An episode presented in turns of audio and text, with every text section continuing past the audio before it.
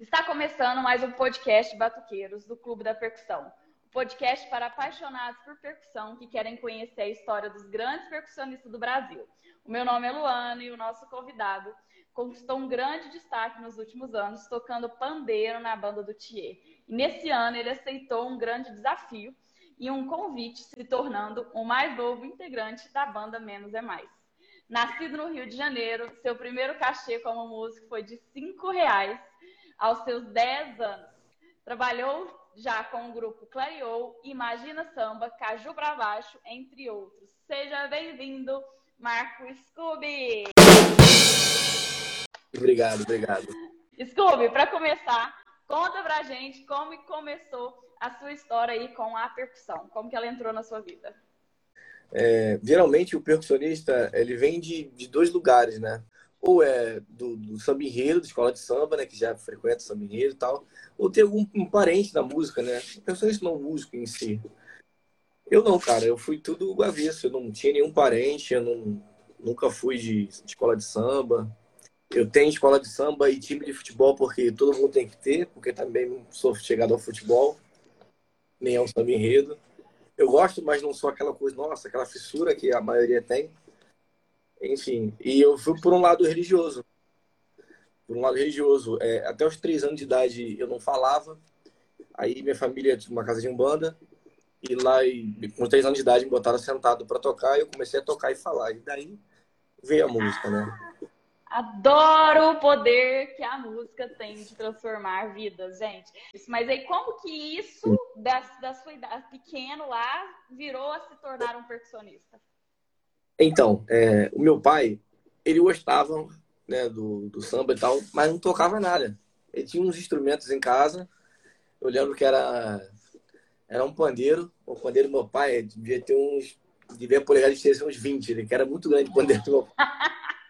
Ele tinha um, um tantã grandão. Era de latão, me lembro bem, pesado pra caramba o instrumento. É, aí tinha uma foché também. Eu lembro, eu lembro. Depois de um tempão ele comprou um repique. Aí tinha, tinha lá para fazer bagunça, tipo excursão, saca? Não era tocar. Eu lembro que nas festas que rolavam os pagodes lá, aqueles pagodes maluco, eu, eu ficava tipo na barra da calça do meu pai puxando. Os caras assim ficavam pequenininho querendo olhar, querendo tocar. De muito pequeno já era assim. E com o passar do tempo, eu começava a pegar o instrumento do meu pai. Porque era muito pequeno, eu pegava. Depois comecei a pegar escondido, porque ele gostava que mexia assim, nas coisas dele, né? Depois que eu fiquei um pouquinho maior, aí meu pai lá tomar a cerveja dele, eu ia e ficava lá babando os caras tocar. Quem foi seu primeiro aí deus da música, vamos dizer assim, músico, músico? É. é. Eu lembro de um cara chamado William. O William, não sei se hoje é, ainda é vivo. Ele sei que ele tocou por muito. É, tocou na Tia Doca, tocou com o Jorge Aragão já. O William, eu vi o cara tocando, eu falei, caraca, eu quero ser igual esse cara. O William toca demais. E aí seu pai te incentivou nesse no seu gosto aí musical e você começou a fazer aula ou foi tudo por ouvido? Não, como... incentivou também não. também não incentivou não. Meu pai ele queria mesmo é que ele estudasse, né? Vai estudar. Tipo, meu pai era meu pai era muito inteligente, né? Meu pai, meu pai era o tipo de pessoa que pegava um livro. Meu pai era, era funcionário do Banco do Brasil. Meu pai era o tipo de pessoa que pegava um livro na biblioteca do, do banco e devolvia, num dia, né, uma noite, na verdade, ele devolvia no dia seguinte. Ele acabava de ler uma noite. Meio crânio, né? Aí, e ele tinha esse pensamento meio burro também, de achar que aquilo não era pra, pra, pra, pra mim, né? A música não era pra mim. E eu, por muitos anos, eu, eu julgava mal isso, né? Ele pensar dessa forma. Mas depois de, até depois dele falecer, é, que depois a gente vai começa a amadurecer, amadurece, né?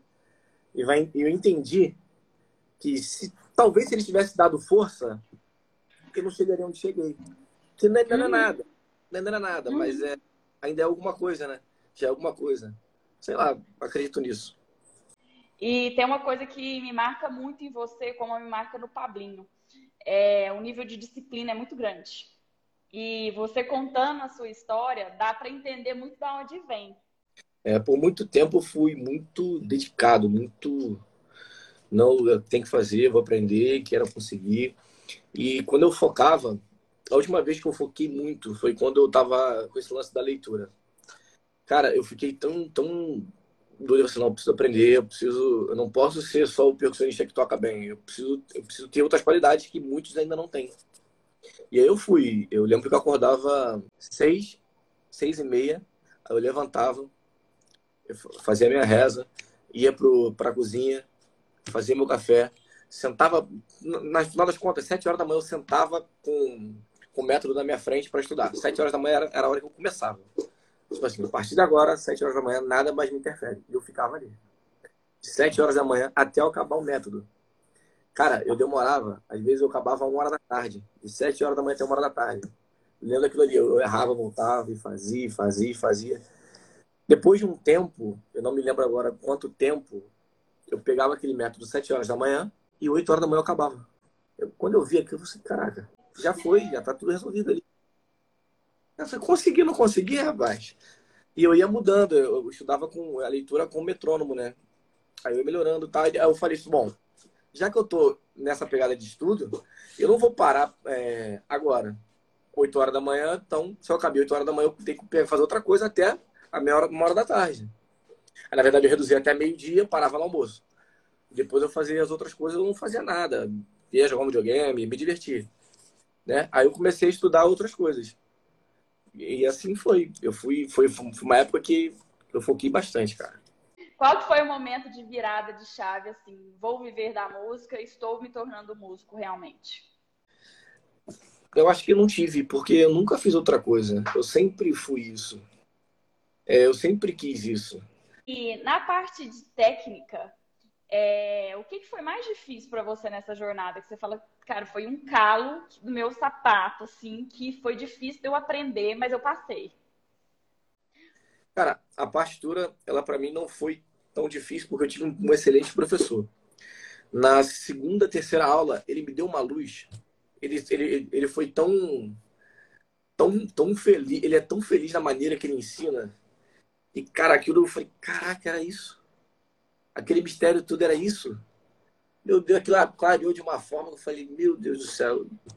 Por isso que eu digo que não é nem esse mistério de cabeça, você encontrar alguém que saiba ensinar. Ele saiba explicar aquilo. É, cara, mas tocar, é, tocar conga, para mim, ainda hoje, eu gosto muito, eu, é, eu tenho muita paixão por, por, por esse instrumento, mas ainda assim, eu acho difícil. Até porque a minha referência é muito alto nível. Então, para eu achar que tá bom, é muito difícil. Porque o nível Entendi. daquilo que eu acho incrível é muito lá em cima.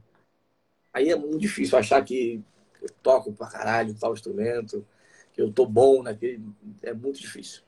E realmente você acredita que a leitura musical ampliou muito mais suas oportunidades? Com certeza. É porque, assim, a gente demora às vezes para entender, né? Mas, cara, músico tem que falar a linguagem da música. E a, a música é a partitura, né, cara? A leitura musical é música. Então é importante você entender isso. É importante, não tem como. É a mesma coisa que um professor de não ler. Como é que faz isso? Como é que um professor não lê? É, entendeu? É impossível. Você tem que saber. Faz parte. Sem mais. Falou tudo. Você aí, na sua jornada, você teve experiência tocando com vários grupos, mas antes de tocar com grupos, né, eu acredito que você tentou fazer parte de formações, né? Que quando a gente dá um exemplo do Menos é Mais, que tem lá a formação deles mesmo, e não o, o, o bastidor e assim por diante. Sim. Quais são os prós e contras aí, já que você teve dos dois lados da moeda? Vamos lá. É, o lado financeiro de ser artista eu tô falando da minha experiência, tá? Tem pessoas que vivem coisas maravilhosas. O lado financeiro é, é, é bem bacana, é bem melhor. Por mais que você invista, que às vezes você deixa de ganhar para poder investir em algo melhor ali, é... só que a convivência, cara. A convivência é muito mais complicada de ser, de ser artista. Porque tem, tem, tem muitas pessoas que sabem gerir. Tem pessoas que não sabem mas estão naquela posição. Aí, às vezes, pessoas querem exigir de você que não sabe gerir um posicionamento. E você não é aquele tipo de pessoa. Você pode somar com musical. pode somar qualquer outra coisa. Pode somar até com a mão de obra de assim, preciso que carregue não sei o que, não sei onde. Vamos lá. Entendeu? Mas sobre gestão, não. E pessoas que entendem essa posição de não saber gerir e tá tudo bem. Tem pessoas que não sabem gerir, acham que sabem e começam a se meter em situações que não, não sabem daquilo que está falando. E começa a confusão, e começa aquela coisa toda. E aí é horrível. É horrível. Perfeito. E mexe muito com vaidade de pessoas, né, cara? É bem Sim. complicado. O lado bom de, e o lado do músico. Eu costumo dizer que ser músico é, é, é maravilhoso. Que é basicamente o seguinte: tocar. Você tem que tocar. Tocar. Entendeu? Não é só tocar, você tem que tocar. Você tem que vestir o seu preto, não é o seu cinza, nem o seu colorido. Você tem que ser pontual, você tem que ser, você tem que estar tá impecável com os seus instrumentos. Falar pouco e tocar muito. Não tem muito mistério. Sabe? Você não precisa se envolver com confusão, porque quando você se envolve com confusão, você não é o músico. É o fulano da banda tal. Entendeu? Por exemplo, eu no Menos é Mais. Não é o, o Scooby. É o Scooby do Menos é Mais. E aí a coisa fica muito maior, né? Então não vamos, não, não vamos nos meter em confusão, né? É, é basicamente isso.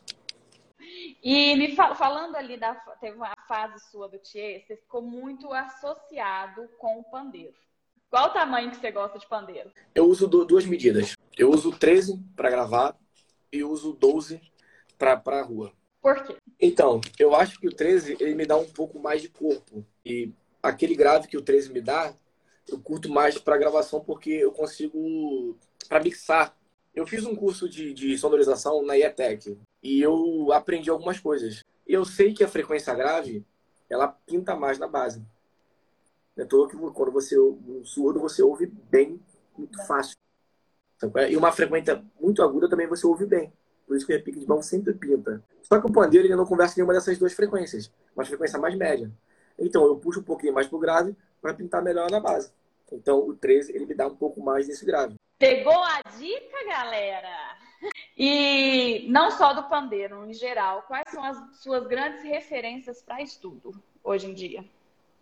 Eu vou dar algumas referências de alguns instrumentos, tá? Eu vou, vou, vou dar um instrumento. Vamos, vamos prolongar. É, para pandeiro, eu tenho dois caras que, que eu tive a oportunidade de, de trabalhar com um e fazer alguns subs de outro. O 01 do Planeta, que é o Miudinho, e o Cepacol, tem um gênio naquele instrumento. Eu acho absurdo aquele, o Sepacol tocando. De surdo, não tem como não ser o, o Gordinho, falecido Gordinho, e o Flavinho Miúdo.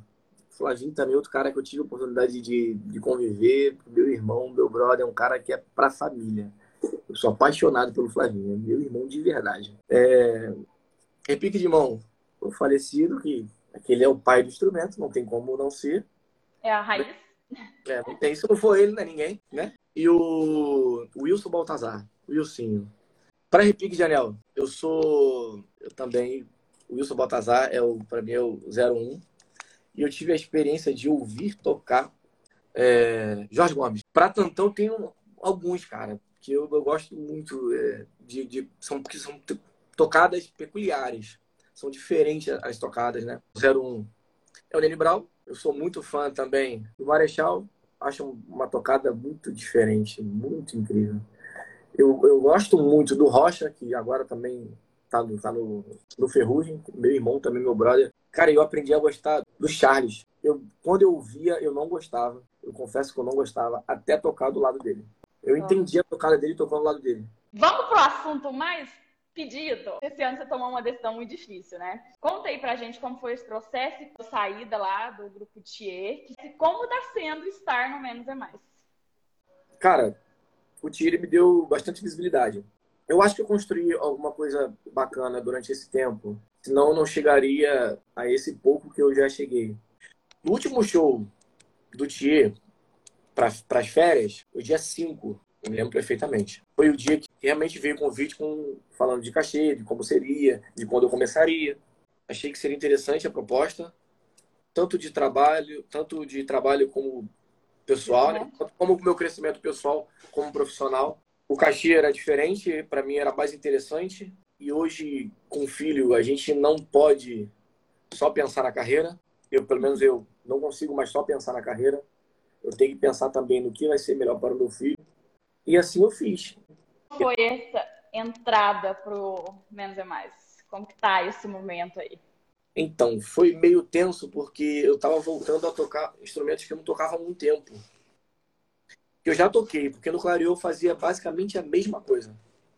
No clareou, quando eu tocava no clareou, era basicamente o mesmo set. Mesmo set de percussão, era basicamente a mesma coisa. É, inclusive eu estou até usando a mesma maneira que eu tocava lá, porque funcionou muito bem, era muito bom. E achei que se enquadraria e assim tá rolando graças a Deus, tipo, o pessoal tá curtindo. Só que, cara, eu fui, eu fui tão bem recebido. Cara, eu, eu, eu nunca fui tão bem recebido em uma banda como nessa banda. Mas é por todos. Agora, com propriedade, tá? porque agora ele tá com uma propriedade, ainda mais nesse momento aí que tem muita gente olhando falando: caralho, queria estar no seu lugar. É, para os percussionistas que estão buscando esse crescimento na carreira, tá? Como músico, qual que é a sua dica para conquistar destaque e realmente ser convidado para tocar aí com grandes músicos, com grandes artistas? É, é, é muito comprometimento. É o estar de preto, não de cinza. É, o chegar nos horários. O, o tocar, tocar. Buscar evolução naquilo que se toca. Entende? Não é só você. Hoje eu toco um exemplo. Hoje eu toco o pandeiro. Tô tocando bem pandeiro. Cara, se você para, achar que tá bom de pandeiro, vai vir outro mais novinho vai te engolir, porque vai. Porque vai, não tem como. Tem muita gente com muito tesão, com muita vontade, saca? Então, se você não tiver esse mesmo tesão, você vai ficar para trás. É fato. É ter um bom relacionamento, cara. E bom relacionamento não é puxar saco. Não é puxar saco. As pessoas têm que entender isso. Tem muita gente garantindo emprego, pelando o saco dos outros. Não é isso, cara. É ser educado. É entender o espaço dos outros não invadir o espaço dos outros. E às vezes é engolir sapo, porque é muito engolir sapo. E agora, galera, a gente está chegando no momento que eu mais adoro. Vocês estão preparados aí pro Bora, bateu, levou? Eu mando uma pergunta para tu e você me responde com a sua opinião, tá? Qual que é o melhor instrumento de percussão para começar? Tantã. Qual o instrumento de percussão mais cabeludo, mais complexo que você já experimentou, já conheceu? Eu não consigo te dizer só um, mas eu vou te falar alguns que para mim é difícil. Cuica, para mim, foi bem complicado. É, conga, timbal. É porque conga timbal é um instrumento que não é, não é, muito específico do pagode, então é mais complicado. Repique de mão também, nossa, pra você dar uma repicada bonitinha, é difícil. Qual o ritmo musical que você mais gosta de ouvir? Eu vou falar artista. Djavan, em suas fases, todas as suas fases. Eu ouço Djavan como, como loucamente, compulsivamente. Acredito eu que não exista algo de Djavan, uma música de Djavan que eu não conheço. E qual que é o ritmo que você mais gosta de tocar? Cara, pagode. Uou. Eu gosto muito de balanço também, eu adoro balanço. Se você tivesse de escolher só um instrumento musical, tá? Não pode ser mais que um. Qual que seria? Pandeiro. Qual medida? Aí vai entrar naquele, naquela situação de gravar e, e tocar, né? É, mas você só pode um, né? É, então, é 12, então é 12, né? Existe algum artista ou banda que você gostaria de tocar, que você ainda não tocou? Artista, algum cantor solo que acho que todo, todo mundo queria passar por lá, acredito eu. Porque todo mundo é muito fã desse cara. É o Belo, né? O Belo, o Belo é incrível, né, cara? O som daquele cara ali é um absurdo. Você poderia compartilhar com a gente qual o seu maior sonho aí no âmbito musical? Meu maior sonho, de verdade, é assim. Existe. O Gordinho, por exemplo, era um, era um músico que eu tenho certeza que se ele não pudesse estar na base para gravar, agora isso é o que eu acredito, tá? Mudaria a, o dia da base para o Gordinho poder estar. Isso para mim é. Caraca, eu vou. vou... Cheguei ali. Acho ali. que deixar um legadão, né? Tipo isso, isso. E agora, para a gente caminhar para o final, manda aí uma mensagem para os batuqueiros que estão nos ouvindo de incentivo aí. É, eu costumo dizer que a música, ela, ela não te perdoa não, cara. Se você largar a música uma semana, ela te larga um mês. Se você largar a música um mês, ela te larga um ano. A música, ela não, não aceita você pela metade. Você tem que dar o seu 101% sempre. Eu nunca tive plano B, cara. Eu nunca pensei em fazer outra coisa. Eu nunca, eu nem soube fazer outra coisa.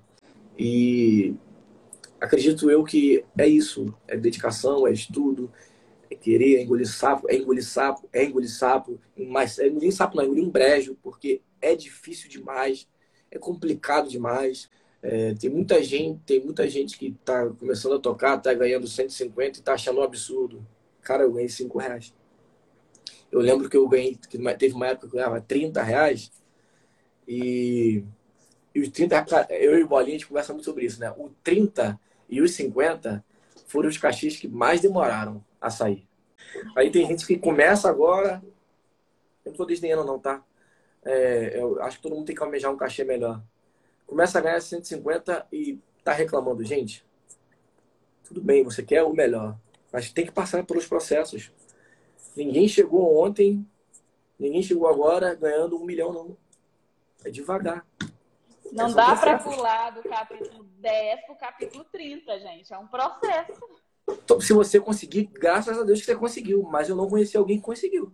E se você quer ser esse, esse desbravador, tomara que você consiga, mas eu acho muito difícil.